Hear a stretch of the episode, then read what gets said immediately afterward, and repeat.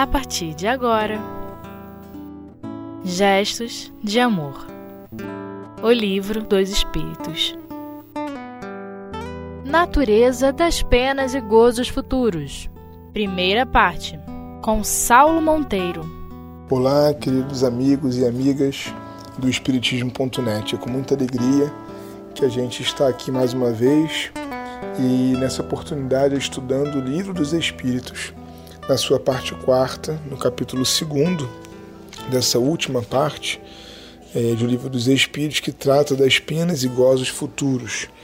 E hoje nós vamos conversar um pouquinho sobre as questões 965 e 966, que estão sob o título Natureza das penas e gozos futuros.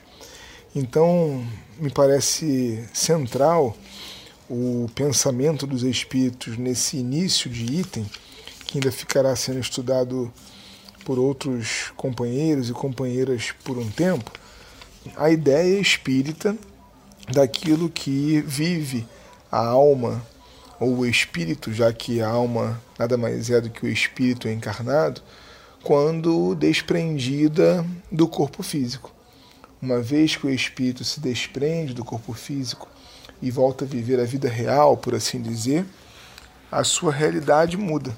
E é a partir desse item aqui que nós vamos entender como que se dá essa chegada e que realidade a espera.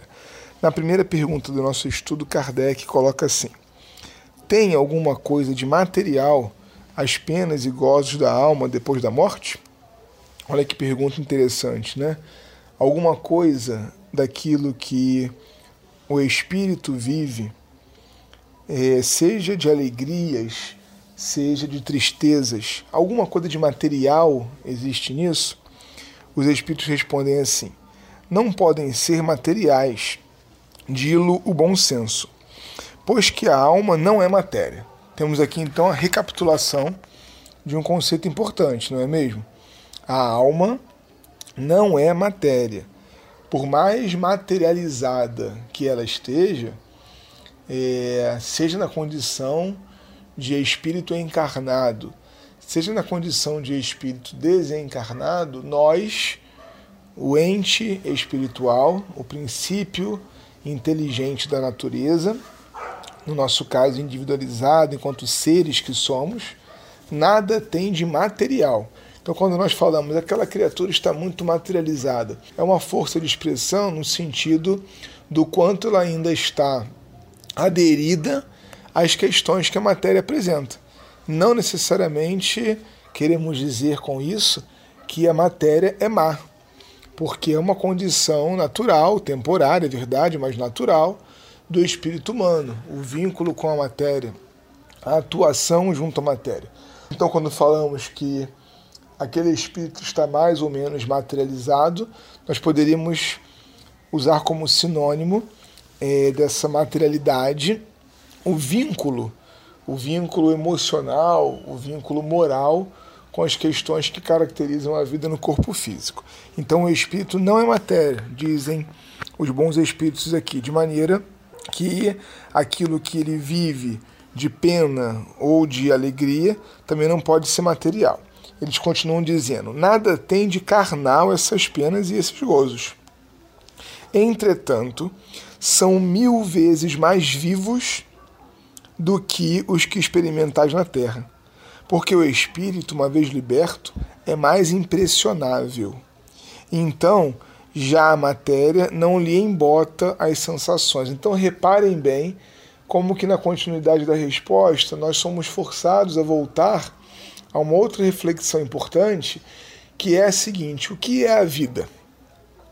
Do ponto de vista espírita, vida não é sinônimo de um corpo físico vivo, porque vida não está restrita à matéria.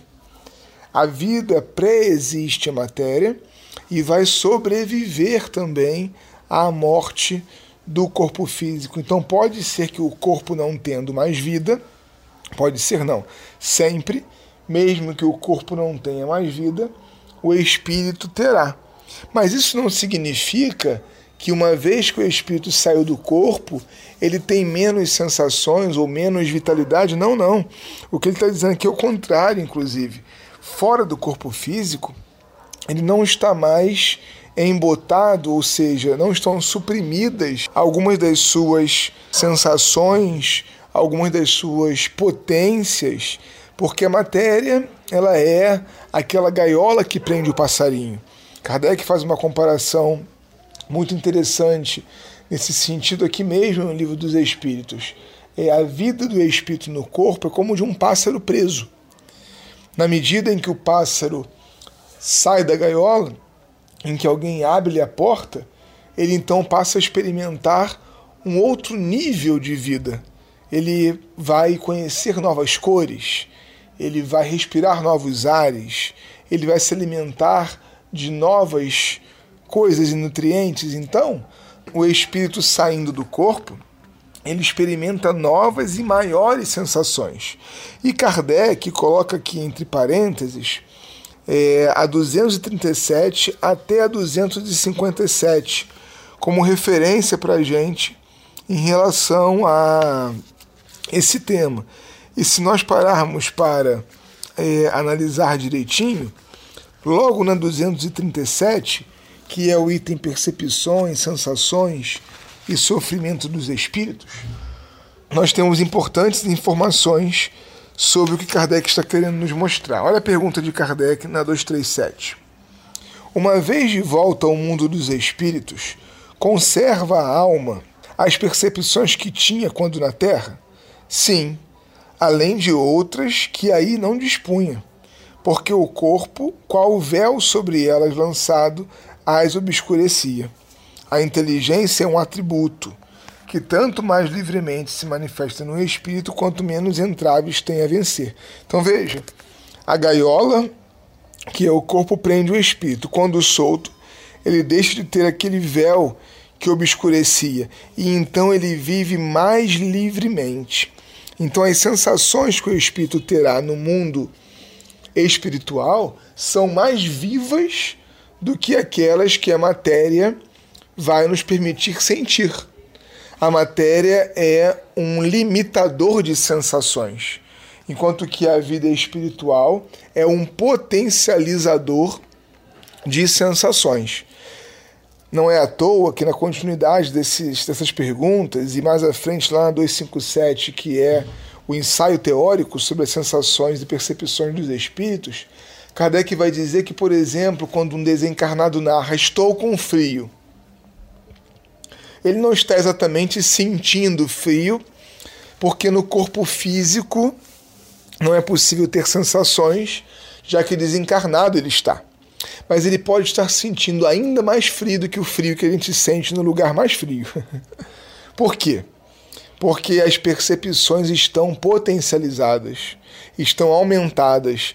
Então aquilo que ele tem como referência frio, ele volta a perceber e agora mais intensamente, porque ele tem outros canais de percepção que nos faltam quando nós estamos encarnados. Então, muita atenção, muito cuidado, muita empatia, muito amor no trato com os espíritos desencarnados que dizem ter, por exemplo, dores.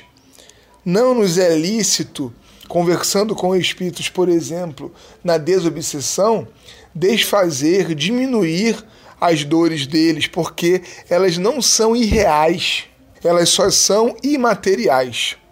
São dores que os canais de percepção que nós desconhecemos agora enquanto encarnados estão lhe oferecendo, às vezes, de modo mais intenso do que as que nós experimentamos aqui. Então é preciso ter muito cuidado quando nós tratamos como sinônimo é, imaterial de inexistente.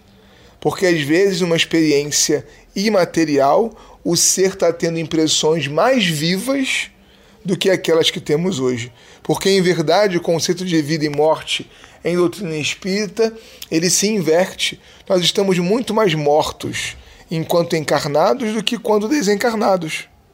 O que nós chamamos de morte é a entrada num outro universo de sensações. Quando estamos no corpo, estamos restrito a um certo pequeno mundo de sensações. Fiquemos com essa primeira informação do nosso estudo de hoje. O espírito está mais vivo quando morto. O espírito, ao se deslocar do corpo físico, ele tem mais possibilidades de canais sensoriais. Vamos fazer um breve intervalo e voltamos já.